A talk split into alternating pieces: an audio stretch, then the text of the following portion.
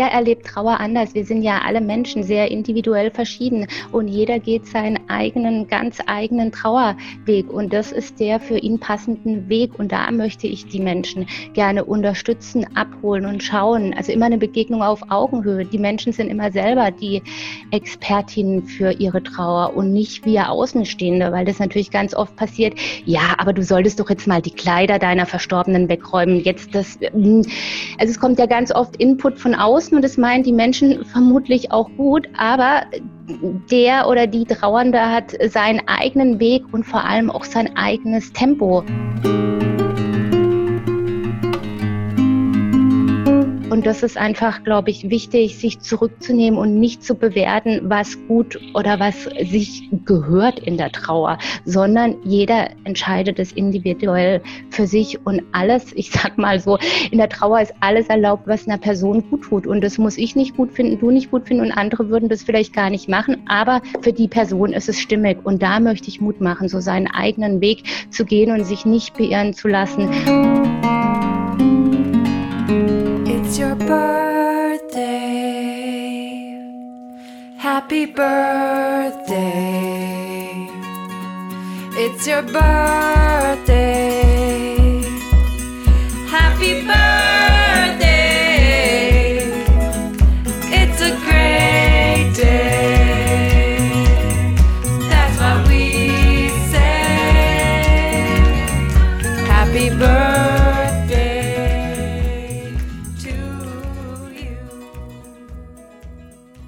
Seit fünf Jahren gibt es das Projekt Trauer und Fußball, das den vielseitigen und kreativen Umgang mit dem Tod und der Trauer im Fußball und seiner Fankultur sichtbar macht. Dazu werden die verschiedenen Formen der Trauerkultur im Fußball gesammelt, geordnet, erforscht und letztendlich verfügbar gemacht.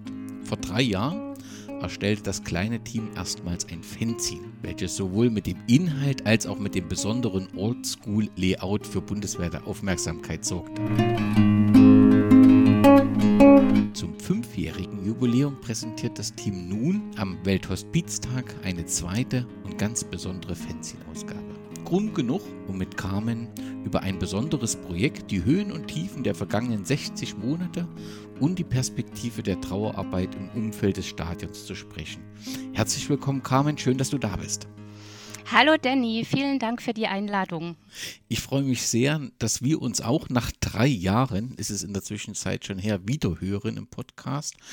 Der fünfte Geburtstag steht an und ein neues Fanzine. Ich vermute, damit ist eine doch gehörige Portion Stress verbunden. Wie geht es dir? Bist du zufrieden? Ja, ich bin sehr, sehr zufrieden. Es war jetzt auf dem letzten Weg des Fanzine, das im Moment im Druck ist. Ähm, eine ganz schöne Hürde noch, weil kurz vor dem Druck war das so, dass unser Drucksponsor plötzlich abgesprungen ist und wir nochmal kräftig dann rudern mussten, um einen neuen Drucksponsor zu bekommen und sind umso glücklicher, dass es geklappt hat.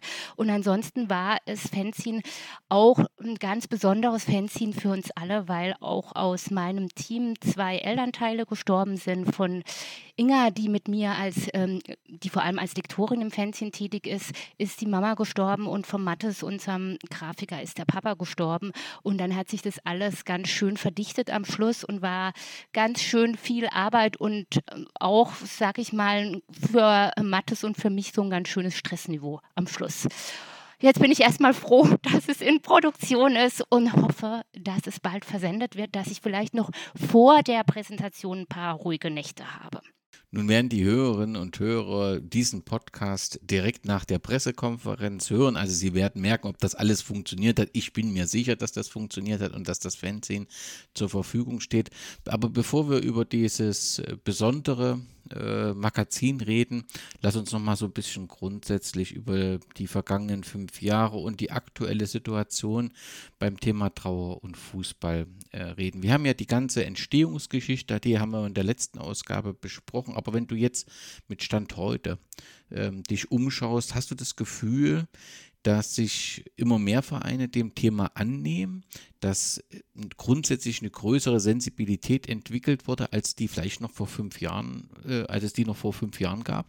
Ja, also das würde ich sagen, unbedingt, ähm, dass da ganz, ganz viel passiert ist in den fünf Jahren und wo ich hoffe, dass wir auch einen kleinen ähm, Beitrag dazu ähm, leisten konnten, das Thema präsenter zu machen, sichtbarer zu machen. Und ich denke, ähm, es gibt viel in diesen fünf Jahren, was auch mit dazu beigetragen hat. Zum Beispiel hat der HSV als einer der ersten Vereine ähm, angefangen, eine eigene Trauerkultur im, äh, in ihrem Verein zu etablieren, bezogen auf Fans und Mitglieder. Und wir haben dann zusammen mit der Beratungsstelle Kick-In in Trägerschaft von der BBAG ja zusammen 20, 2022 war das, ähm, das Projekt Trauer unterm Flutlicht ähm, initiiert, das gefördert wurde vom DFL-Förderpool PFIF. Und da haben wir vor allem auch gesagt, also das haben wir ja in der ersten Podcast-Folge, glaube ich, wurde das ganz deutlich, dass gerade innerhalb ähm, der Fanszene die Trauerkultur ähm, sehr etabliert ist, aber bezogen bei den Vereinen auf Fans und Mitglieder, dass es da noch Luft nach oben gibt. Und diese Lücke, da haben wir einfach angefangen, 2020 22 zusammen ähm, mit Kick-In und ähm, da war auch der HSV unser, ähm, wie sage ich denn, unser Kooperationspartner, weil die als erstes sich mit dem Thema sehr intensiv beschäftigt haben, das weiterzubringen in Vereinen. Und ich glaube, das ist einfach wichtig, dass es auch in Vereinen eine ähm, größere Sensibilität gibt für Trauerkultur. Und ich meine, wir alle wissen das, die Fans geben alles für ihren Verein. Und ich glaube, es ist schön, wenn die Vereine den Fans was zurückgeben können. Und ich sage das ja immer wieder, da geht es gar nicht um riesen Geldposten oder sowas. Da geht es auch um, um Wertschätzung, um ein Zeichen des Mitgefühls und der Anteilnahme. Und da kann man mit ganz wenig ganz viel an die Fans zurückgeben. Gibt es, ähm, also du hast du den HSV schon sehr positiv ähm, ähm, erwähnt, dass man da sehr konstruktiv mitarbeitet. Gibt es Entwicklung, Ergebnisse oder andere Ereignisse, wo du sagst, Mensch, das hat eine tolle Entwicklung genommen, dort ist wirklich was äh, passiert in dem Bereich, der Verein oder die Fanszene nehmen sich dem, dem Thema an, das hat mich beeindruckt? Also ich glaube, die Fanszene ist ständig mit dem Thema beschäftigt. Da möchte ich gar nichts herausheben, weil die sind unheimlich kreativ und toll und entwickeln ganz viele verschiedene neue Ideen immer wieder. Also das ist so unterschiedlich, was es gibt. Also so vielfältige Trauerkultur im Fußball. Das ist, weißt du, vom Wandbild über einen Schal oder einen Sticker ähm, an verstorbenen Menschen. Also es ist vielfältigster Natur. Bei den Vereinen habe ich das Gefühl, dass die interessiert sind. Wir haben mit dem Projekt Trauer und am Flutlicht geschafft, also ein Netzwerk zu bilden, wo Vereine und Fanprojekte an Bord sind und haben auch das erste Jahr 2022 da regelmäßige Netzwerktreffen gehabt, haben uns ausgetauscht, haben sensibilisiert, haben eine Bestandsaufnahme gemacht bei den Vereinen und haben dann am Schluss eine individuelle Handlungsempfehlung entwickelt, ähm, weil wir einfach gemerkt haben, bevor man mit dem, die Vereine mehr mit dem Thema arbeiten, ist es einfach wichtig, die Menschen dort auch zu sensibilisieren und ihnen was in die Hand zu geben. Was ist Trauer? Wie sehen Trauerprozesse aus? Wie kann ich mit trauernden Fans und Mitgliedern umgehen? Das war ja so der Schwerpunkt ähm, vor allem im ersten Jahr, sage ich mal, ähm, von Trauer unterm Flutlicht. Wir haben nämlich auch zusammen mit Kick-In ähm, eine Online-Schulung zu dem Thema entwickelt. Da lade ich alle herzlich ein, die Interesse haben. Die findet jetzt wieder im November statt, ähm, wo wir einfach nochmal ähm, im Austausch miteinander ähm, das Thema Trauer, Trauerprozesse, Umgang mit trauernden Menschen ähm, vertiefen, sodass wir hoffen und was auch die Rückmeldungen ergeben haben, dass die Menschen sich dann sicherer fühlen oder einfach auch wissen, wie sieht denn sowas aus, weil das lernt man ja nicht in der Schule, sondern erstmal ist ja Trauer auch fremd, ungewohnt, man fühlt sich ohnmächtig, oft hilflos, dem ausgeliefert und da dem was entgegensetzen zu können, auch mit Wissen ähm, und ähm, mit Information und vielleicht auch, wie kann ich mich denn verhalten, dass ich jemand unterstütze, ähm, dass ich jemand wirklich unterstützen kann und nicht nur ähm, vielleicht eine Bemerkung mache, die für einen trauernden Menschen dann zusätzlich nochmal belastend ist. Das ist ja nie böse gemeint, aber manchmal ist es einfach auch schwierig, dass ähm, nicht trauernde Menschen Sätze raushauen, sage ich mal so salopp, die trauernde Menschen lange begleiten. Trauernde Menschen sind ganz oft dünnhäutig und da möchten wir sensibilisieren. Und ich glaube, das ist uns sehr gut gelungen in dem ersten Jahr. Und ähm, wir wollten eigentlich mehr schaffen in so einem Jahr. Das war dann einfach gar nicht so möglich, weil dieser ähm, Vorgang zu sensibilisieren und ähm, das ist erstmal auch schon ein eine Aufgabe, sag ich mal. Auch die Menschen müssen sich ja auch darauf einlassen. Also es ist ja kein einfaches Thema, aber wir merken jetzt, dass wenn Vereine zu dem Thema arbeiten, dass sie uns anschreiben, um unsere Expertise bitten, nachfragen, wir Gespräche mit denen machen, um zu unterstützen und hatten dann halt so gesagt, okay, wir würden gerne noch mal einen neuen Projektantrag machen für ein weiteres Jahr, um quasi eine strukturelle Handlungsempfehlung rauszugeben. Also da geht es eher darum, so ein innovatives Rahmenkonzept für Trauerarbeit im Verein-Kontext ähm, zu entwickeln, bezogen auf Fans und Mitglieder, ähnlich der Awareness-Konzepte, sodass quasi ähm, die Vereine ähm, so ein Rahmenkonzept, eine Handlungsempfehlung haben und die aber dann individuell auf ihre eigenen Bedürfnisse angepasst anpassen können. Und das wird jetzt das neue Jahr. Seit, Ju seit Juni sind wir da dabei. Es geht ein Jahr und da konnten wir ähm, Hertha BSC gewinnen als Kooperationspartner. Und die sind quasi unser ähm, Modellverein, um einfach zu gucken, dass das Rahmenkonzept auch wirklich praxisorientiert und bedarfsgerecht ähm, gestaltet wird. Nun seid ihr, wenn ich das richtig verstanden habe, vor allem in, in Zusammenarbeit mit der äh, DFL und habt dann natürlich die großen Profivereine im Konzept. Aber ich nehme mal an, für diese Kick-In-Veranstaltung könnte sich letztendlich jeder Verein anmelden oder ist das tatsächlich auch auf die ersten drei Ligen? Nein, Nein, die, die, DFL fördert das, deswegen ist der Schwerpunkt auf erster und zweiter Bundesliga. Da kommt es her. Ähm, das ist so, dass bei dieser Online-Schulung auch Fans teilnehmen können, Fanclubs unabhängig. Wir werden auch von kleineren Vereinen angesprochen, die gar nicht ähm, in irgendeiner Profiliga spielen, sondern auch im Amateurbereich. Da gibt es auch Kontakte, dass wir uns austauschen und die machen oft ganz wertvolle Sachen, wo ich denke, da könnte der Profifußball auch mal hingucken. Und das ist schon auch eine Idee, dass man möglichst möglichst viele Praxisbeispiele auch sichtbar macht. Dazu gestalten wir gerade eine Webseite bei Trauer unterm Flutlicht, wo wir so Bestandsaufnahmen abgefragt haben, sodass man dann am Ende sehen kann, was bietet denn jeder Verein an. Da liegt der Schwerpunkt aufgrund der Förderung, weil Pfiff von der DFL gefördert ist, auf der ersten Zwei des Bundesliga. Aber es ist natürlich so, dass auch alle anderen Menschen da willkommen sind. Auch wenn jemand das jetzt hört und sagt, ich möchte gerne am Netzwerk teilnehmen, dann sehr gerne einfach Kontakt aufnehmen, sich melden. Also wir sind da offen, weil ich denke, das ist ein Thema, was alle Vereine von, von Amateur bis Profi ähm, betrifft. Und am Schluss werden wir alle, egal ob Profi oder Amateurverein, wir sterben alle, unabhängig, wo wir sind, ja.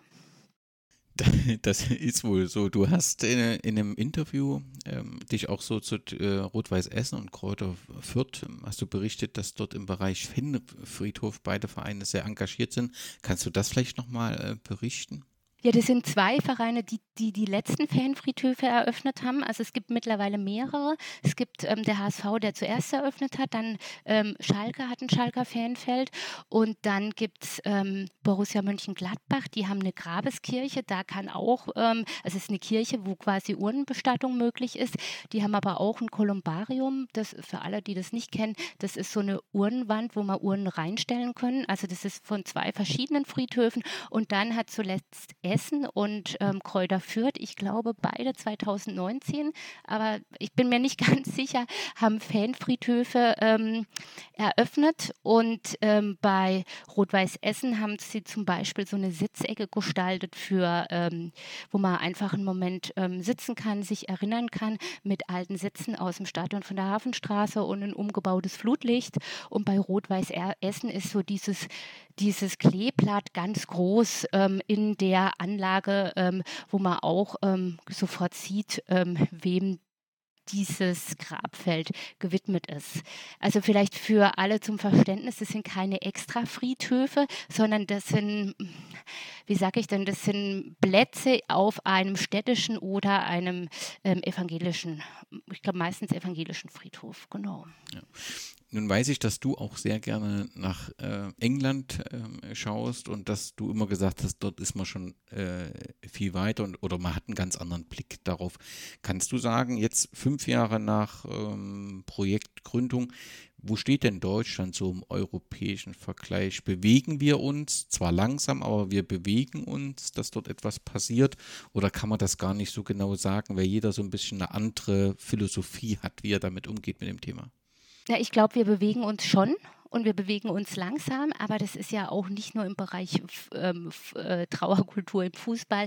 Generell ist es ja so, dass es in der Trauerbewegung auch Bestrebungen gibt und Initiativen, die sagen, wir möchten gerne weg vom Friedhofszwang, wir möchten andere Gestaltung, viel ähm, individualisiertere ähm, Möglichkeiten schaffen, sodass ich finde, wir bewegen uns. Es gibt viel ähm, Aufbruch auch. Es geht halt langsam und ich glaube, man braucht wie bei allem einen, einen langen Atem und ähm, es ist immer gut, nach, nach England oder nach jetzt ähm, ins Vereinigte Königreich zu blicken, einfach weil die generell ja so einen anderen Umgang haben mit Tod und Trauer und ähm, so, dass wir von denen lernen können. Aber ich finde, ähm, es bewegt sich was bei uns. Es gibt mehr Offenheit, auch generell für das Thema Tod und Sterben. Ich meine, das siehst du ja auch, wie viele Sachen auf Instagram, wie viele neue Gruppen es gibt. Also es ist ja, wie viel getrauert wird auch online, weißt du, also im, in verschiedenen sozialen Netzwerken. Also da finde ich, wurde schon sehr deutlich auch, dass es einen Aufbruch auch gibt zu einer neuen ähm, Trauerkultur. Und ich glaube, ich finde es ganz schön, weil so meine Idee ja immer ist, getrauert wird dort, wo auch gelebt wird. Und deswegen ist das Fußballstadion ja auch für viele Menschen, glaube ich, so ein Ort, wo es ganz selbstverständlich ist, dass sie sagen, hier trauere ich einfach auch. Ja, und ihr habt euch das, dieses Thema äh, Trauer und Fußball angenommen. Mittlerweile fünf Jahre gibt es das Projekt und wir wollen natürlich in diesem Podcast auch so ein bisschen eure Geschichte äh, beleuchten und wollen bei 2008 starten. Vorher aber von den fünf Jahren waren mindestens zwei, wenn nicht sogar drei geprägt durch die äh, Pandemie. Hat, hat euch das sehr gebremst oder musstet ihr euch im Prinzip andere Formate überlegen? Also uns hat es jetzt gar nicht gebremst, aber ich werde ja ganz oft gefragt, ob wir so ein Ziel haben oder einen Plan haben ähm, für unser Projekt. Und dann sage ich immer, wir haben das gar nicht. Wir gucken einfach, was kommt. Ähm, Trauer ist ein Prozess und unser Projekt ist auch ein Prozess, sodass wir da immer reagieren auf das, was gerade kommt und wir keinen Masterplan haben, was wir machen wollen. Das hat sich wirklich alles alleine entwickelt. Das war nie, wir haben jetzt hier keinen Fünfjahresplan, wo wir sagen, das und das oder das Ziel wollen wir erreichen erreichen. Es ist für uns alle, wir sind ja mittlerweile sieben Menschen, es ist alle ein Herzensprojekt und das soll es auch bleiben. Und ich glaube, da sind wir ganz gut, da fahren wir ganz gut damit, einfach zu gucken, was ploppt denn auf als, ähm, als Thema, wo wollen wir hin? Und das hat sich alles alleine so ergeben. Dann lass uns mal gucken, 2018, auch wenn wir darüber schon in der Ausgabe 92 gesprochen haben, gehört es zu einer vollständigen Chronik hinzu, insbesondere wenn man Geburtstag hat. Wann genau und in welchem Zusammenhang wurde denn das Projekt Trauer und Fußball erfolgte der Anpfiff für dieses Projekt? Ja, das war eigentlich war das auch wirklich im, im Herbst, im September, Oktober bei meinem guten Freund Tobi im Garten. Und zwar, ich hatte ja eine Weiterbildung besucht und musste eine, eine wissenschaftliche Abschlussarbeit schreiben. Und da der Mensch von der Weiterbildung auch ein Fußballfan war und ich gesagt habe, ich habe schon zu viel gesammelt, habe ich, hat er gesagt, ach, schreiben Sie doch was dazu. Und dann war der Titel oder der, ich ging in der Arbeit der Frage nach, welchen Beitrag kann Fußball zur Trauerkultur ähm, leisten. Und da haben wir einfach, oder da habe ich einfach verschiedene ähm, Trauerrituale im Stadion untersucht und verschiedene andere Formen des Erinnern und Gedenkens. Und da entstand, glaube ich, so 66 Seiten eine wissenschaftliche Arbeit dazu. Und da meinte Tobi, das war der Freund, mit dem ich in seinem schönen Garten saß, ähm, sagte dann, du, komm, wir machen eine Webseite. Also Tobi ist unser Technikmann sowieso mit allem Systemadministrator, Fachmensch für Elektro Technik, äh, Fach, nee, warte mal, Fachmensch für Telekommunikationstechnik oder so. Äh, ich hoffe, ich habe es richtig gesagt. Und ähm, da saßen wir wirklich und Tobi sagte, oh, ich mache das schnell, zack, zack, zack. Und dann hatte er so eine ganz einfache Webseite ähm, erstellt und meinte, jetzt kannst du einfach reinschreiben.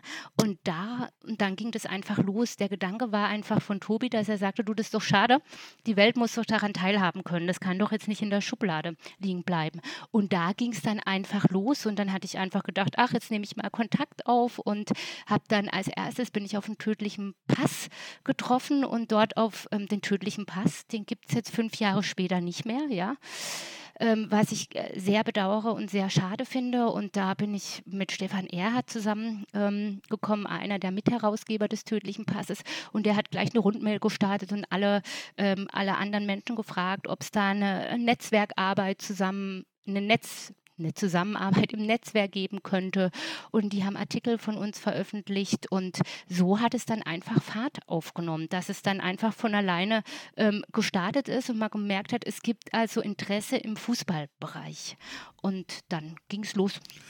Du hast den tödlichen Pass angesprochen. Es ist ein Magazin, wo du das erste Mal im Prinzip ähm, Interview gegeben hast oder berichtet hast. Es folgten dann sehr, sehr, sehr viele ja. äh, Berichte, äh, viele Podcasts, die kann man auch auf der Internetseite von Frauenfußball, kann man sich da durchklicken. Ich kann nochmal einen kürzlichen empfehlen im Radio 1 von RBB, äh, einen Podcast. Die End, die, die End mit Erik Friede, der Bestatter ist, ja. Und das sehr, sehr beeindruckend bis, bis zum Ende dieser Episode, wo ich kurz gestolpert bin, weil das Ende lautet bis zum nächsten Mal, vielleicht. Und das äh, sorgt für einen kurzen Schreck- und Nachdenkmoment und insgesamt eine ganz hervorragende Episode. Aber ich, du, das ist ja so mit äh, Trauerarbeit ist das eine, Pressearbeit dann für ein Projekt das andere. Ich nehme an, dass es da auch immer mal ja unterschiedliche Berichte gegeben hat. Bist du zufrieden mit der Öffentlichkeitsarbeit? Also ist das überwiegend so dargestellt worden, wie du dir das auch vorgestellt hast, oder gibt es manchmal auch so Missverständnisse, die du gern besser aufgelöst gehabt hättest? Also im Großen und Ganzen habe auch ich in fünf Jahren dazugelernt. Ich bin ja auch nicht, ähm, ich, mir, mir war das vorher auch gar nicht so, ich hatte vorher gar, gar nichts mit Pressearbeit zu tun. Ähm, man lernt auch da und ein, ich muss sagen, es gab hin und wieder Momente, die waren nicht so einfach, die konnte man dann aber lösen. Im Großen und Ganzen waren das sehr, sehr schöne ähm, Interviews, sehr, sehr schöne Begegnungen mit sehr netten ähm, Menschen, ähm, die sehr interessiert waren an dem Thema, sodass ich jetzt nicht sagen kann, es ähm, es war schwierig, aber es fordert einen schon heraus. Und ähm, ich finde, ähm, ich selber habe da auch einen Lernprozess mitgemacht in den ähm, fünf Jahren und ähm, man hat dann einfach, jetzt ist es eher so, dass man viel mehr Erfahrung hat und auch weiß, ähm, wie das alles läuft. Am Anfang war das natürlich immer total aufregend und ich erinnere mich zum Beispiel an meinen ersten Podcast noch bei den 120 Minuten mit Alex Schnarr und mit ähm, Mara, ähm, Wortpiratin, die sicher viele kennen. Oh Gott, da stockte ich nur so Podcast und war hinterher total unglücklich und dachte, oh Gott, wie ist das peinlich. Und das ist jetzt sowas, wo ich denke, dann ist es einfach so. Man redet halt, man, man gibt immer sein Bestes, aber da wird man auch gelassener, wenn es halt mal nicht so läuft. Also ich, mir ist keine Episode mit dir bekannt, wo es nicht gelaufen ist. Also das ist alles sehr, sehr, sehr hörenswert. Aber weil du gerade die netten Menschen angesprochen hast, du hast ja das Projekt besteht aus einem sehr kleinen Team von insgesamt sieben Fans, glaube ich, alle über Deutschland verstreut. Kannst du uns das Team so kurz vorstellen? Ja, also mit Tobi fing das alles an. Tobi ähm, ist auch aus Berlin und ist Hertha BSC-Fan. Ähm, den kenne ich schon ganz viele Jahre und ähm, nach Tobi kam Tanja dazu, die aus Ostfriesland ist und ich war 2019 war ich, habe ich eine Englandreise gemacht, war ich in London unterwegs und da hat, hat Tanja über Twitter irgendwie ganz, hatten wir ganz viel Kontakt und dann war irgendwie klar, dass sie Interesse hat, auch mitzuarbeiten und ich muss jetzt mal an der Stelle auch noch mal sagen, sagen. Also Tanja ist so eine Person, die hat einfach eine ganz großartige ostfriesische Gelassenheit. Wenn ich schon an der Decke klebe, ähm, ist Tanja immer noch sehr ruhig und ähm, gelassen und sagt mal durchatmen. Und Tanja ist nicht so präsent. Ähm, also in, in der Öffentlichkeit, das sind nicht alle, das ähm, wird, werdet ihr wahrscheinlich schon festgestellt haben, dass die im Team alle eher nicht so in die Öffentlichkeit wollen, sondern dass ich eher die Öffentlichkeit ähm, da mache bei uns. Aber Tanja macht so viel im Hintergrund. Ohne sie wüsste ich nicht, wie ich ähm, die letzten, also seit 2019 ist sie da, also ohne sie wäre das Projekt auch nicht da, wo es jetzt ist. Also die ist eine ganz, ganz große Stütze. Lieben Dank, Tanja, für alles. Genau, also dann gibt's Tanja kam dazu und dann kam 2020, haben wir ja dann noch ein Fans, also das erste Fanzine rausgebracht, da kam Thorsten äh, mit dazu, der ist Groundhopper und gibt selber ein Fanzine raus, ähm, der Blick über den Lamanhügel und ist Arminia Hannover-Fan. Und ähm, im Zuge des Fanzine hat Inga gesagt, ähm, brauchte ich auch irgendjemand, der lektorieren kann. Und ähm, Inga ist Hannover 96-Fan und meinte, ja, ähm, Inga ist auch Deutschlehrerin, sie kann Lektorat übernehmen, sie hat auch sehr gerne selber früher Fanzines geklebt. Also wir sind bis auf David ja alle äh, na, zwischen 40 und Ende 50, ja. Also David ist der Jüngste, der verjüngt hier alles. Und David kam tatsächlich dann ähm, nach, nach Inga dazu. Der war auch sehr viel auf Twitter mit uns in Kontakt. Und ähm, dann hatten wir ihn gefragt, ob er Lust hätte, sich auch noch bei uns zu engagieren, was er hatte. Und zuletzt kam Mattes dazu, weil natürlich so ein Projekt wie unseres, es ist toll, wenn man einen Grafiker hat, der das auch professionell macht und der ist einfach großartig, weil er das Thema oder ich, ich finde, dass er kann das Thema einfach grafisch so umsetzen. Das ist nicht so, dass er hier zehn Beispiele schickt, der macht was, ich sage zum Du, das und das brauchen wir und dann macht er das und dann ist es so. Ich weiß gar nicht. Also wir können sehr gut ähm, zusammenarbeiten, was ich glaube auch im Fanzine sichtbar wird. Was sehr beeindruckend ist. Da sieht man, dass ein Experte auf jeden Fall gestaltet habt. Und ich nehme an, dass Mattes auch verantwortlich dafür ist, dass ihr ja, ich glaube, im letzten Jahr dann das erste Mal dann so eine Art Logo entwickelt habt, richtig? Genau, genau. Also das war echt ein langes Thema. Da haben wir sehr, sehr lange überlegt, was für ein Logo wir gestalten könnten. Wir hatten ja immer den Stadionsitz, den viele auch kennen. Das ist ja der Sitz von meinem verstorbenen Freund Bernie. Und ähm, wenn man dann einen Grafiker an Bord hat, dann sagt er, ja, das ist schön, so ein Fotologo, aber man braucht braucht ein, auch ein abstraktes Logo. Und da hat er lange überlegt oder wir zusammen auch und jetzt haben wir ja diese Blume, wo die Blüte der Fußball ist und also das ist on point, das ist ein mit wenig, glaube ich, drückt das alles aus. Es gab ganz viele tolle Rückmeldungen auf das Logo von ihm und ich meine, also ja, ich muss jetzt hier auch mal wirklich Lobhudelei für Mattes machen, auch wenn er das nicht so gerne hört. Der ist einfach wunderbar und ich glaube, es macht schon einen Unterschied, wenn ein Projekt auch grafisch noch so sichtbar machen kann, was es, ähm, um was es geht. Das sind so zwei Komponenten, Text und ähm, Bild. Das kriegt er unglaublich gut ähm, hin. Wir gehen nochmal ins Jahr 2019. Da gab es nämlich die Ausstellung Abpfiff, wenn der Fußball Trauer trägt. Die ist damals von der Deutschen Akademie für Fußballkultur und dem Projektteam 56M äh, organisiert worden. Du hattest damals einen Vortrag im Rahmen der Eröffnung gehalten. Bisher so das Format Ausstellung das hat bisher kaum Fortsetzung erfahren, oder? Nee, das nee, so das, nee, mm. das war so ein einmaliges und bei 56M kommt dann auch, daher kenne ich auch Mattes, also hier unser Grafiker, der war da auch mit involviert in diesem, diesem Format, aber das war dann nochmal, äh, die Ausstellung war nochmal in Köln dann zu sehen und dann ist es erstmal wieder ähm, versandet. Das haben wir jetzt auch noch nicht mehr weiter im Moment aufgegriffen da hast du recht, genau. Aber das war eine ganz schöne, schöne Sache. Es war toll, weil da gab es auch für mich halt die Möglichkeit, uns äh, einfach auch nochmal viel über Trauerkultur im Fußball. Bei der Eröffnung durfte ich eine kleine Rede halten, hatte dann Kontakt zur Fußballakademie, hatte Kontakt zu anderen Menschen. Daraus entstand dann zum Beispiel, dass ich bei der Evangelischen Akademie in Tutzing eingeladen wurde zu einem Vortrag, also in so einen, in sowas ganz anderes, wo es sehr viel auch um Wissenschaft geht, mit so einem exotischen Thema. Das war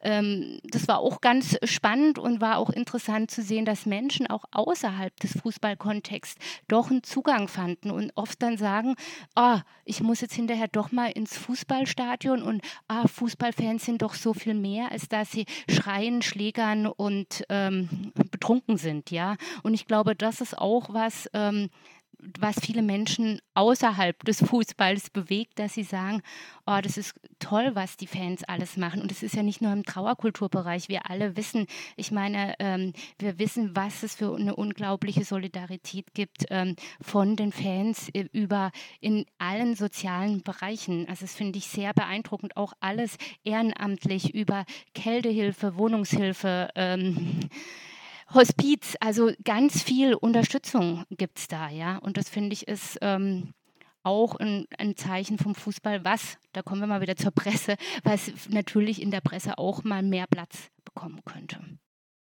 Du hast ja nicht nur in, in Tutzingen Vorträge, sondern warst auch in den Fanladen St. Pauli eingeladen. Ja, bei ist, St. Deprim. Ja, ist solche Vorträge Gab es die dann häufiger oder gab es da eben auch durch Corona eine Pause, wo ihr dann andere Wege finden musstet, um das äh, Thema auch in die, ja, im Gespräch zu halten? Also die Vorträge gab es vor Corona tatsächlich mehr, weil es vor Ort Vorträge ähm, waren und man einfach auch nochmal anders in Austausch gehen kann zu dem Thema vor Ort. Es verbindet uns auch eine lange Freundschaft mit ähm, St. Depri. Ähm, dies kennen sicher viele Menschen. Das ist in St. Depri. Wir sind immer für uns da. Ein Verein, der auf St. Pauli zu Hause ist, der Menschen unterstützt ähm, in Zeiten von Depressionen. Und die haben sich gegründet nach dem Suizid eines St. Paulianers. Und da verbindet uns eine langjährige Freundschaft. Also wir probieren uns auch immer regelmäßig zu sehen und auszutauschen und im Gespräch zu bleiben. Und ähm, das war dann das Letzte, was ich, glaube ich, vor Ort gehalten. Nee, nee, nach Corona ging es dann weiter. Also es war tatsächlich so, dass es, ähm, ähm, dass es dann auch durch die Corona-Zeit zum Teil umgestiegen ist, auch auf Online-Formate, weil du gefragt hast, genau. Ähm, da habe ich einiges online auch gemacht und nach Corona ist es jetzt wieder weitergegangen mit vor Ort, aber dadurch, dass ja diese ganzen Online-Formate existieren, ist natürlich so, dass man nicht immer überall hinfahren kann und dann auch zugeschaltet wird. Das habe ich tatsächlich jetzt schon zweimal gehabt, dass ich zugeschaltet wurde zu, zu Veranstaltungen und was über ähm, Trauerkultur im Fußball berichtet habe. Also da hat sich das schon geändert. Ich persönlich bin ein großer Fan natürlich von Vor-Ort-Veranstaltungen, weil man einfach auch diese Zeit in den Pausen dazwischendurch genießen kann. Aber ähm, wir haben ja auch diese Online-Fortbildung ähm, kreiert quasi mit Kick-In, dass ich auch da am Anfang dachte, hm, mal gucken, wie das wird, so eine Online-Fortbildung. Und ähm, bei einer kleinen Gruppe von 10 bis 12 Personen klappt das sehr gut, muss ich sagen. Also da war ich am Anfang eher skeptischer. Überhaupt, Kick-In arbeitet ja sehr viel webbasiert. Also ich fühle mich sehr digital, seit ich bei Kick-In bin. Also ich bin ja so ein Oldschool-Mensch, also was ich da alles gelernt habe. Und mein wunderbarer Kollege, ähm, der Carlo, den habe ich noch gar nicht erwähnt, der zusammen mit mir dieses ähm, Projekt Trauer unterm Flutlicht macht, ähm, der ist großartig und ich kann mir keinen ähm, besseren Kollegen vorstellen. Also das ist auch ein wahnsinns toller Mensch und das macht ein, na, da, das erleichtert die Zusammenarbeit und das ist ähm, toll, wenn man so jemand an seiner Seite hat. Lieber Carlo, fühle dich gedrückt und gedankt für alles. 2020 bist du dann Mitglied der Deutschen Akademie für Fußballkultur geworden, neben der persönlichen Freude und Ehre, war das auch so ein Zeichen, dass euer Thema letztendlich im Fußball angekommen ist?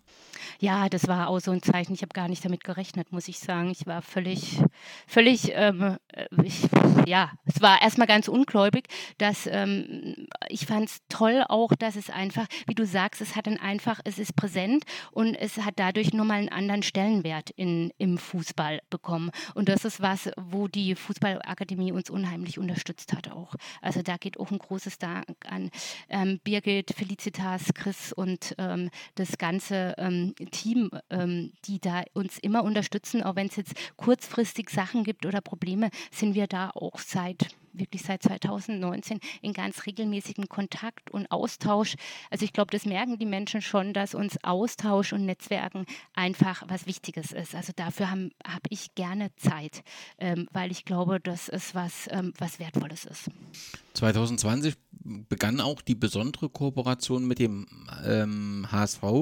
Also so höre ich das zumindest bei mhm. dir immer wieder heraus, dass das mit, dass der HSV für solche Themen ja, zumindest äh, sensibel ist. Na, sensibel ist falsch, Danny. Das ist zu wenig. der HSV hat da wirklich ein Riesenprojekt gestartet, sage ich mal. Ähm, sorry, wenn ich dich jetzt da unterbrochen habe, weil ich glaube, sensibel wäre einfach zu wenig für das, was sie sich überlegt haben. Die haben die Corona-Pause wirklich dazu genutzt, um ähm, zu sagen, okay, wir gehen das Thema an.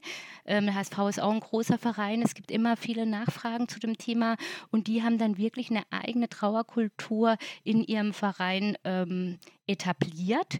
Und da gibt es jetzt im Museum einen eigenen Gedenkort und es gibt die Möglichkeit eines Abschiedsspaziergangs, wo man nochmal an den Platz gehen kann des verstorbenen Menschen. Vielleicht können wir da auch einen Link legen zur Webseite vom HSV.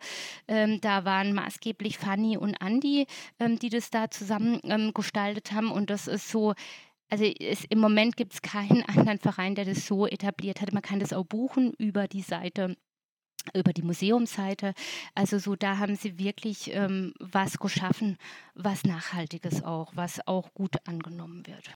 Ja, und dann standen die beiden letzten Jahre im dem Thema Zusammenarbeit, entweder mit Kick-In als Beratungsstelle Inklusion im Fußball, wo ihr den Projektantrag gestellt habt, oder 2022, wo es eben dann dieses Projekt Trauer unterm Flutlicht gab. Wie sind dort die Kontakte entstanden? Also ist man auf euch aufmerksam geworden oder habt ihr mit dem Finger gehoben, habt gesagt, guckt mal, wir sind hier. Wie ist das entstanden? Ja, das war total spannend, weil Dani war ja 2020, also dann, Dani ist Daniela Wurps, Projektleiterin von Kick-In. Die hatte ich interviewt für unser letztes Fanzine und daraufhin entstand dann ein Kontakt zu Dani. Und dann war das so, dass Dani einen Kontakt zur DFL herstellte. Genau, das haben wir auch, ähm, das war dann 2020, glaube ich, ja.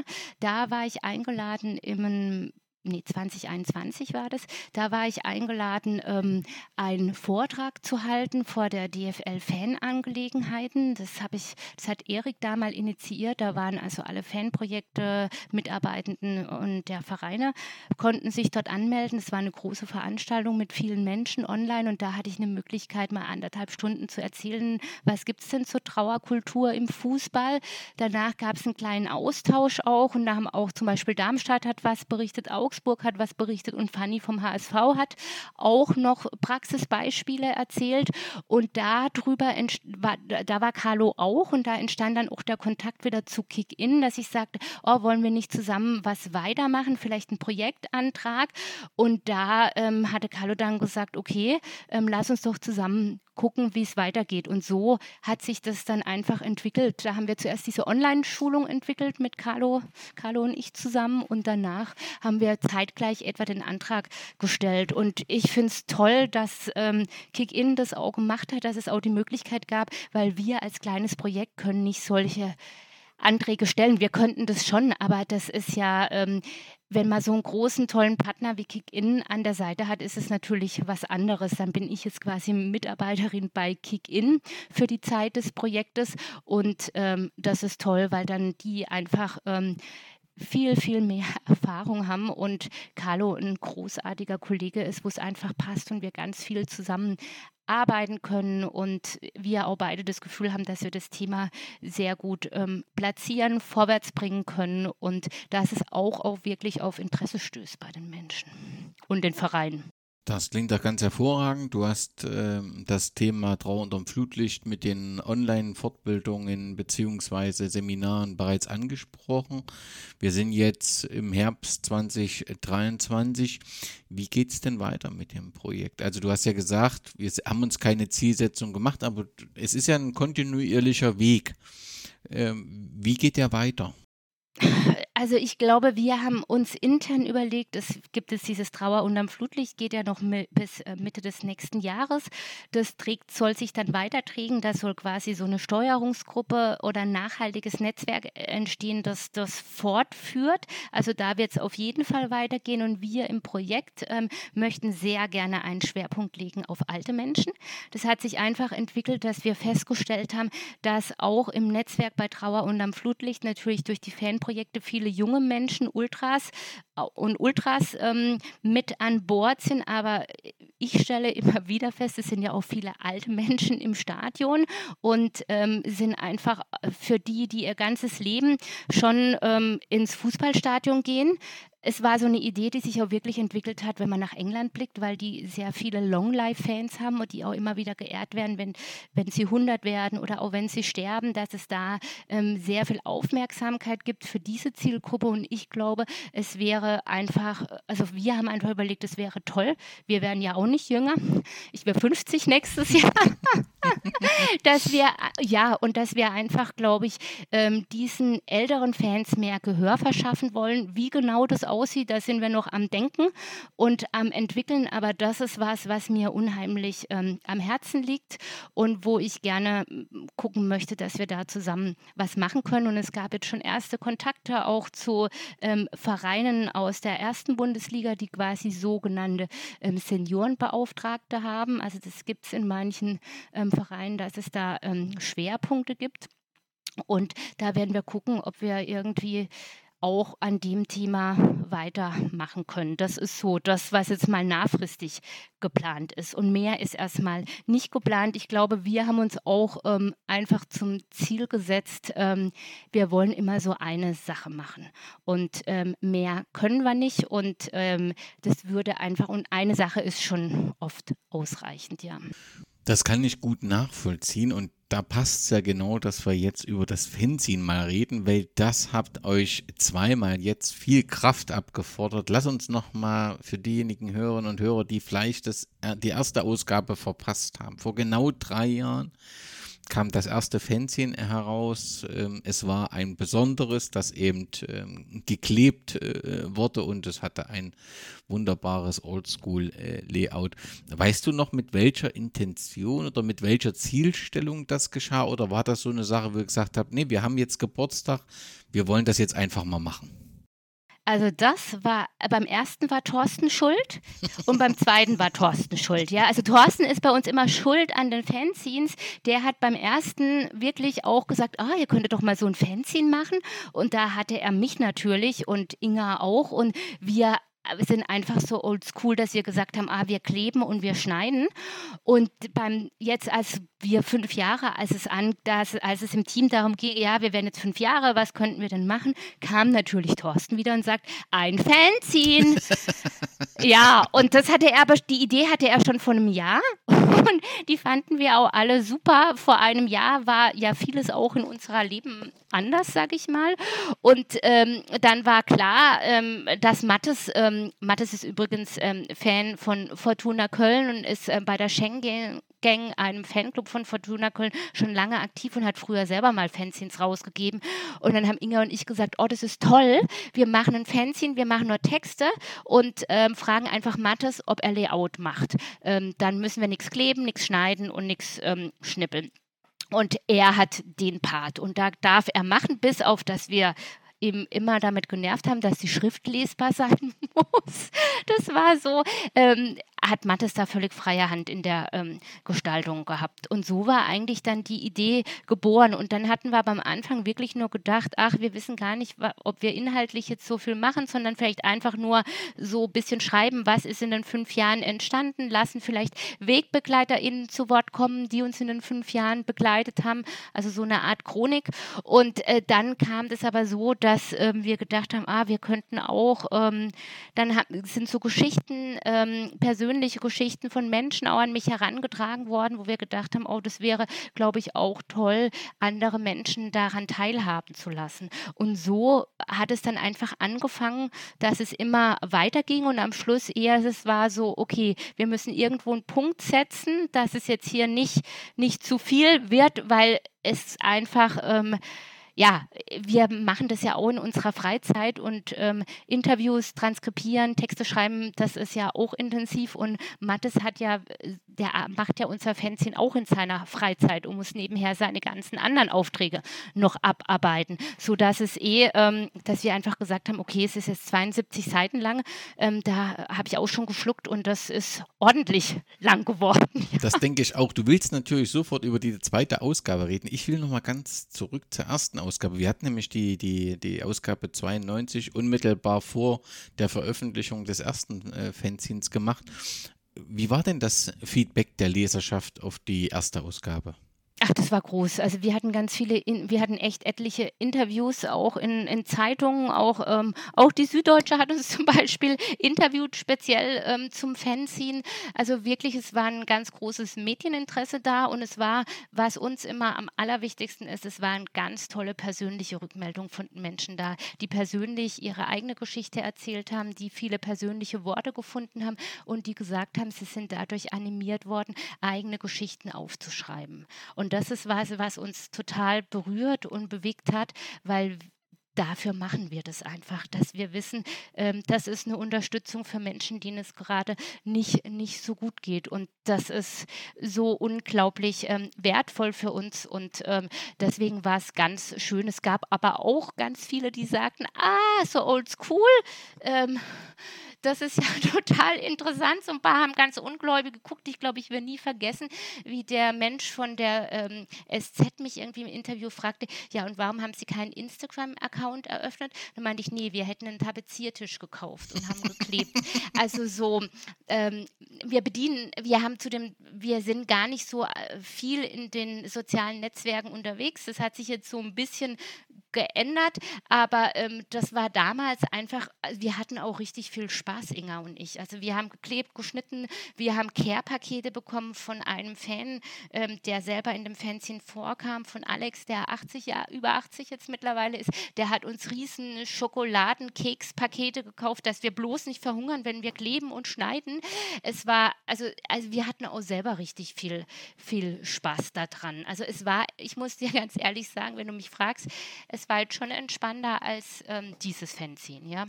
Und es gab halt keinen Enddruck, weißt du, wir hatten keinen Termin, wo wir es rausbringen. Wenn es da ist, dann machen wir das einfach. Das habe ich hier bei meinem Kopierladen um die Ecke gedruckt. Mein Kopierladen um die Ecke ist mittlerweile, gibt es den auch gar nicht mehr.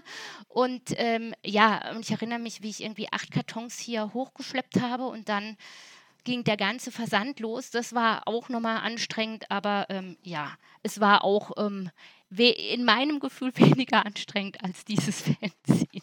Zurück zum neuen Fanzine, zur zweiten Ausgabe. Ich habe noch in Erinnerung, dass du mal gesagt hast, nach der ersten Ausgabe, also noch eins gibt es nie wieder. Offensichtlich hat euch, äh, hat das äh, nicht gehalten, diese Aussage, weil eben auch gerade der fünfte Geburtstag äh, so passend war. Die Entscheidung für das neue Design, war das, wart da schnell alle dabei oder gab es noch jemanden, der gesagt hat, Mensch, ich will doch wieder schneiden und kleben? Nee, also das war, waren wir uns sofort einig, dass wir das abgeben, weil wir gedacht haben, das wird wahrscheinlich alles viel entspannter. das war vielleicht auch Nein, ähm, das haben wir schnell gesagt, weil wir einfach dachten, wenn wir, ein, wenn wir jemand haben wie Mattes, der das, ähm, der kann sich einfach austoben. Der soll einfach machen, bis auf die Schrift, wo wir wirklich streng waren und er, glaube ich, manchmal gestresst war, dass wir immer brüllten, die Schrift muss lesbar sein, auch für Menschen, die nicht so gut lesen können. Meine Mutter, die ist 83, die musste dann immer herhalten, ob die Schrift gut für sie lesbar ist. Ähm, ansonsten hatte Mattes da freie Hand und ähm, das war klar, dass wir das dann anders machen. Und es war auch wirklich, Thorsten hat es halt in Raum geworfen und es war sofort klar, dass wir das machen. Also Thorsten ist schuld an allem und Thorsten ist ja so aus der Ferne unser Berater und hat es aber angeleiert. Also es ist, äh, ja, also es war einfach so eine, wir dachten einfach, das wäre schön, nochmal äh, zu fünf Jahre was, was zu machen. Und wenn du mich jetzt heute fragst, würde ich sagen, oh nein, ein neues Fanzine gibt es garantiert nicht wieder. Wenn das dann zum selben Ergebnis führt, ist das völlig in Ordnung, wenn du das sagst, denn wirklich diese zweite Ausgabe ist wie die erste Ausgabe auf eine andere Art und Weise was ganz Besonderes. Ich durfte schon mal einen kleinen Blick hineinwerfen, die Hörerinnen und Hörer wahrscheinlich noch nicht. Auf was dürfen sie sich denn freuen? Was gibt es denn in der Ausgabe alles zu lesen und zu finden? Ja, es gibt äh, ganz persönliche Geschichten, drei persönliche Geschichten. Das sind auch wieder drei geworden, wie beim ersten Fanzine, wo drei Menschen mir ihr Vertrauen geschenkt haben über ihre ganz persönliche Geschichte. Das ist eine Geschichte, ähm, die heißt Der Balkon, ein ganz persönlicher Fußball-Lotionplatz. Das äh, hat mir Andreas über seinen verstorbenen Vater ähm, berichtet. Der hatte eine Wohnung mit Blick auf einen Fußballplatz eines Berliner Amateurvereines. Das ist eine Geschichte. Dann gibt es eine Geschichte, die heißt Das pinke Trikot. Da habe ich mit Annika über den Tod ihrer Mutter gesprochen und dabei geht es auch um das pinke Trikot ihrer Mutter. Und dann gibt es die letzte persönliche Geschichte, ist über Anämie. Niemals geht man so ganz. Ein, ein Kölner Urgestein aus Köln-Zollstock. Und zwar ist Anämie im Alter von 76 Jahren gestorben und war lange Mitglied im, ähm, es, im Fanclub SC Müllton, die zu, der zu Fortuna Köln gehört fuhr auch mit den Jungs dort ähm, auf auswärts. Und mit Daniel vom SC Müllton habe ich über Annemie gesprochen. Und da wurde ganz vielfältig an sie erinnert, nicht nur im Stadion, sondern auch außerhalb des Stadions. Und da haben die Mülltonnen ganz viele kreative Erinnerungen entwickelt, die glaube ich sehr gut zeigt, ähm, wie oder alle drei Geschichten zeigen glaube ich sehr gut, ähm, inwieweit Fußball eine Ressource sein kann in Zeiten von Trauer. Und da geht mein großer Dank wirklich an all die drei Menschen, die bereit waren, mir ihr Vertrauen zu schenken und dass ich diese ganz persönlichen Geschichten veröffentlichen durfte. Ja, die auch, und das ist bei den Fanzines von euch, liegt in der Natur der Sache doch sehr ans Herz gehen und man das, auch wenn man das liest, das bewegt einen alles sehr. Ich glaube, wir müssen aber rund um die, das äh, Fanzine müssen wir auch nochmal ähm, in Dank nach Freiburg ja. richten an die Supporters Crew. Genau, also müssen wir einen riesen Dank an die Supporters Crew in Freiburg richten. Ähm, vor allem an Helen, mit der ich jetzt schon seit einigen Jahren in engem Kontakt bin. Und zwar haben die, es ist dieses Mal so, dass das Fanzine kostenlos in Deutschland versendet wird. Und da geht unser Riesendank an ähm, die Supporter Crews in Freiburg, die die ähm, Versandkosten ähm, finanziert. Und die haben dann auch, sind ganz kurzfristig eingesprungen, nachdem unser Drucksponsor abgesprungen ist, dass sie auch ähm, die Druckkosten ähm, finanziert haben. Also das war total wertvoll und ähm, ich kann gar nicht oft genug danken. Ihr Lieben alle aus Freiburg, ähm, ganz herzlichen Dank. Und wir haben dann, Helen und ich haben dann zusammen überlegt, dass also wenn mehr Geld reinkommt, als die Druckkosten da waren, dass dann die Supporter Crews das dem Arbeitskreis Leben in Freiburg ähm, weiterspendet. Das ist ein Verein, der begleitet ähm, Menschen ähm, in, mit, mit Selbsttötungsgedanken und ähm, Hinterbliebene und An- und Zugehörige ähm, von ähm, Suizid. Und da, ähm, glaube ich, ist es eine gute, da passt es einfach auch hervorragend zu unserem Thema. Und also ich bin echt unendlich dankbar, weil ähm, wir standen vor zwei Wochen, du weißt es, Danny, weil ich dich auch anrief, verzweifelt, wirklich hier. Und ich muss auch sagen, da möchte ich auch noch einen Dank sagen. Es, gab, es haben sich dann andere Menschen, als sie das gehört haben, auch nochmal Tore geöffnet, die gesagt haben, wir würden euch unterstützen, wenn das nicht klappt. Und ähm, das war eine unheimliche Erleichterung auch für uns. Und es hat uns auch nochmal gezeigt, obwohl es alles so schwierig war und nervenaufreibend war. Und ich bin ja pflegende Angehörige und bin alle paar, alle sechs, acht Wochen bei meiner Mutter ähm, in der Nähe von Freiburg unterwegs und war zu dem Zeitpunkt da auch wieder pflegende Angehörige. Und es war alles, also ich war zwischen Fanzine, Rollator und Geld organisieren. Und ähm, ja, also es war einfach dann erleichternd zu wissen, dass es einfach so viel Solidarität gibt ähm, und so viel Unterstützung gibt, weil es ja auch wieder eine Wertschätzung für unsere Arbeit. Ja, und aber großen Respekt an die Supporters Crew. Die haben sicherlich auch viele Sorgen und Gedanken und viele Aufgaben und dass sie das dann so unterstützen und sich so bereit erklären, das ist schon was ganz Besonderes. Da gilt auch ein ganz besonderer Dank. Wie komme ich denn jetzt als Hörerin und Hörer, der sagt, jetzt ich will unbedingt dieses Fanzine haben, die erzählen die ganze Zeit von dem Fanzine, wo kriege ich denn das her? Was muss ich denn machen? Da müsst ihr einfach eine Mail schreiben an fanzine2023 und fußball.de oder du kannst einfach verlinken dann auf unsere Webseite. Ähm, da steht es genau, wie man, ähm, wie man drankommt. Und dieses Mal muss ich auch sagen, gibt es halt, es ist für mich entlastend, dass ich nicht den Versand machen muss, sondern das macht Tanja. Die hat sowieso eine eigene Postfiliale. Das heißt, ähm, es ist sehr, es ist großartig, dass Tanja diesen ganzen Stress des Versandes übernimmt. Und ähm, wenn jemand keine ähm, keine E-Mail hat oder so, dann kann man uns auch anrufen. Auch die Kontaktdaten sind möglich, sodass man uns auf allen Wegen ähm, hoffentlich erreichen kann. Und da kann man das bestellen und dann bekommt man das zugeschickt. Wie groß ist die Auflage? Willst du das sagen? 750 steht auch im Fanzine drin. Das ja. heißt, da muss man sich beeilen. Ja, das weiß ich nicht. Also wir hatten letztes Mal 500 ähm, und ich habe jetzt keine mehr vom letzten Fanzine. Jetzt, also ich habe keine mehr zu Hause. Ähm, ich glaube, es gibt noch ein paar im NOFB-Shop, aber ja, wir werden sehen, äh, wie, wie das ist, ja. Ähm, wir haben schon Vorbestellungen übrigens. Das haben wir tatsächlich. Und ich wollte auch noch sagen zum Fanzine, äh, was mir auch noch am Herzen liegt, in dem Fanzine oder nach fünf Jahren Trauer und Fußball ist es auch so, dass wir von Menschen Abschied nehmen mussten. Und da erinnern wir auch in unserem Fanzine an zwei Menschen. Da erinnern wir einmal an Jörg, den vielleicht viele kennen vom sozialen Netzwerk Herr Lücht, ähm, der viel im Hamburger Fußball unterwegs war. Und wir erinnern auch an Graham, der viel im Groundspotting ähm, unterwegs war war. Und ähm, ja, also das ist, ähm, das war uns auch sehr wichtig, auch an die beiden Menschen zu erinnern, die uns auch in den fünf Jahren ähm, auf unterschiedliche Art und Weise begleitet haben. Ihr bleibt unvergessen. Ein wunderbares Fanzine mit ganz wunderbaren Geschichten, produziert von einem ganz wunderbaren Team und äh, unterstützt von der Supporters Crew. Gibt es noch jemanden, den wir vergessen haben oder äh, einen, den wir vergessen haben, der es zu danken gilt rund um dieses Fanzine? Also das Team, was dran gearbeitet hat, was die Supporters Crews, die es verschickt, die vielen ähm, Interviewpartnerinnen, die zur Verfügung standen und ihre Geschichte erzählt. Haben wir noch was vergessen? Ja, auch, also haben wir noch mehr Menschen unser Fanzine bereichert. Ilona vom Hospizdienst hat ein Grußwort geschrieben und ähm, Nicole Selmer vom Ballesterer hat, hat die letzten Worte geschrieben für uns. Und es ist auch noch, um jetzt vollständig alle Inhalte vom Fanzine zu haben, es gibt auch noch eine Hommage an Genevieve, die auch viele Menschen kennen, langjährige Mitarbeiterin vom Fanprojekt Hamburg. Ähm, die nächstes Jahr dann ähm, nach 38 Jahren in Rente gehen wird. Da haben wir uns auch über Trauerkultur im Fußball unterhalten, über ihre langjährige Erfahrung und auch, wie es ihr geht, jetzt Abschied zu nehmen aus dem Fanprojekt quasi mit, ähm, mit dem Ende ähm, ihrer Arbeitszeit oder ihrer Arbeit dort.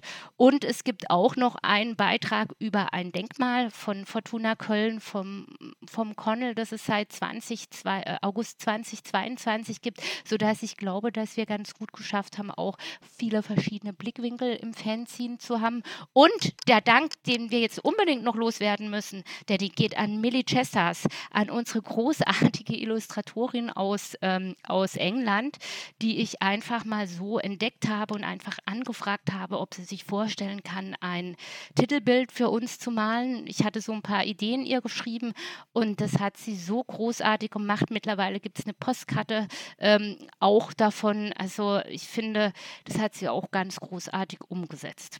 Darf ich da nochmal fragen, wie bist du, also wie ist dann der Kontakt weitergegangen? Das ist ja wirklich ähm, ja, eine eindrucksvolle Sprache, die sie in ihren Bildern findet.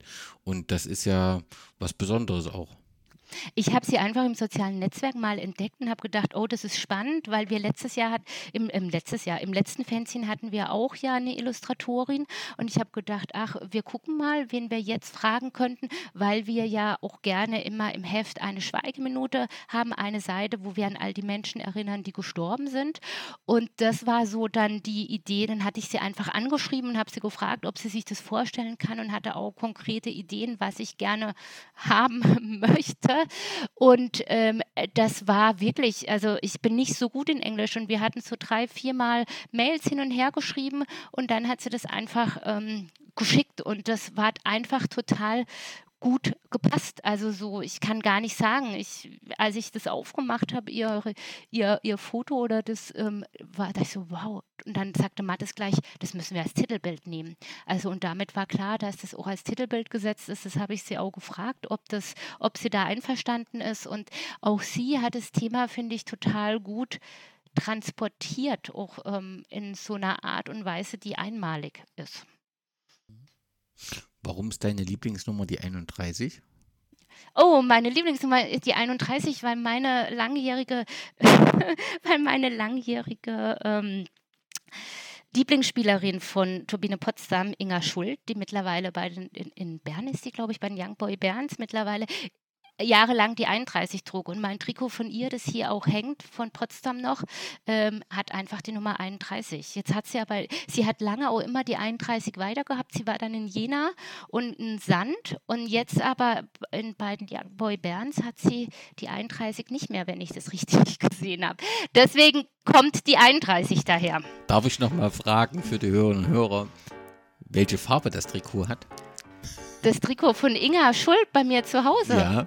Ja, orange. Na, eine wunderbare Farbe. Ach so, jetzt, ich habe gar nicht kapiert, was du meinst. ja, also es ist, es ist ähm, Signalorange, ja. Also sehr passend zu deinem Podcast, ja.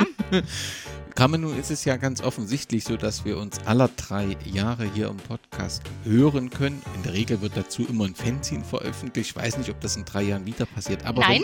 Wenn, wenn wir in drei Jahren miteinander sprechen, was müsste passiert sein, dass du sagst, das ist alles so verlaufen, wie ich mir das vorgestellt habe? Oh, Danny, du weißt doch, ich lebe immer im Moment da kann ich gar nicht sagen, ähm, was ist in, in, in drei Jahren. Es ist jede Zeit innerhalb der fünf Jahren war eine tolle Zeit in sich und ich nehme es einfach so, wie es kommt. Und das ist doch dann das ziemlich perfekte Schlusswort.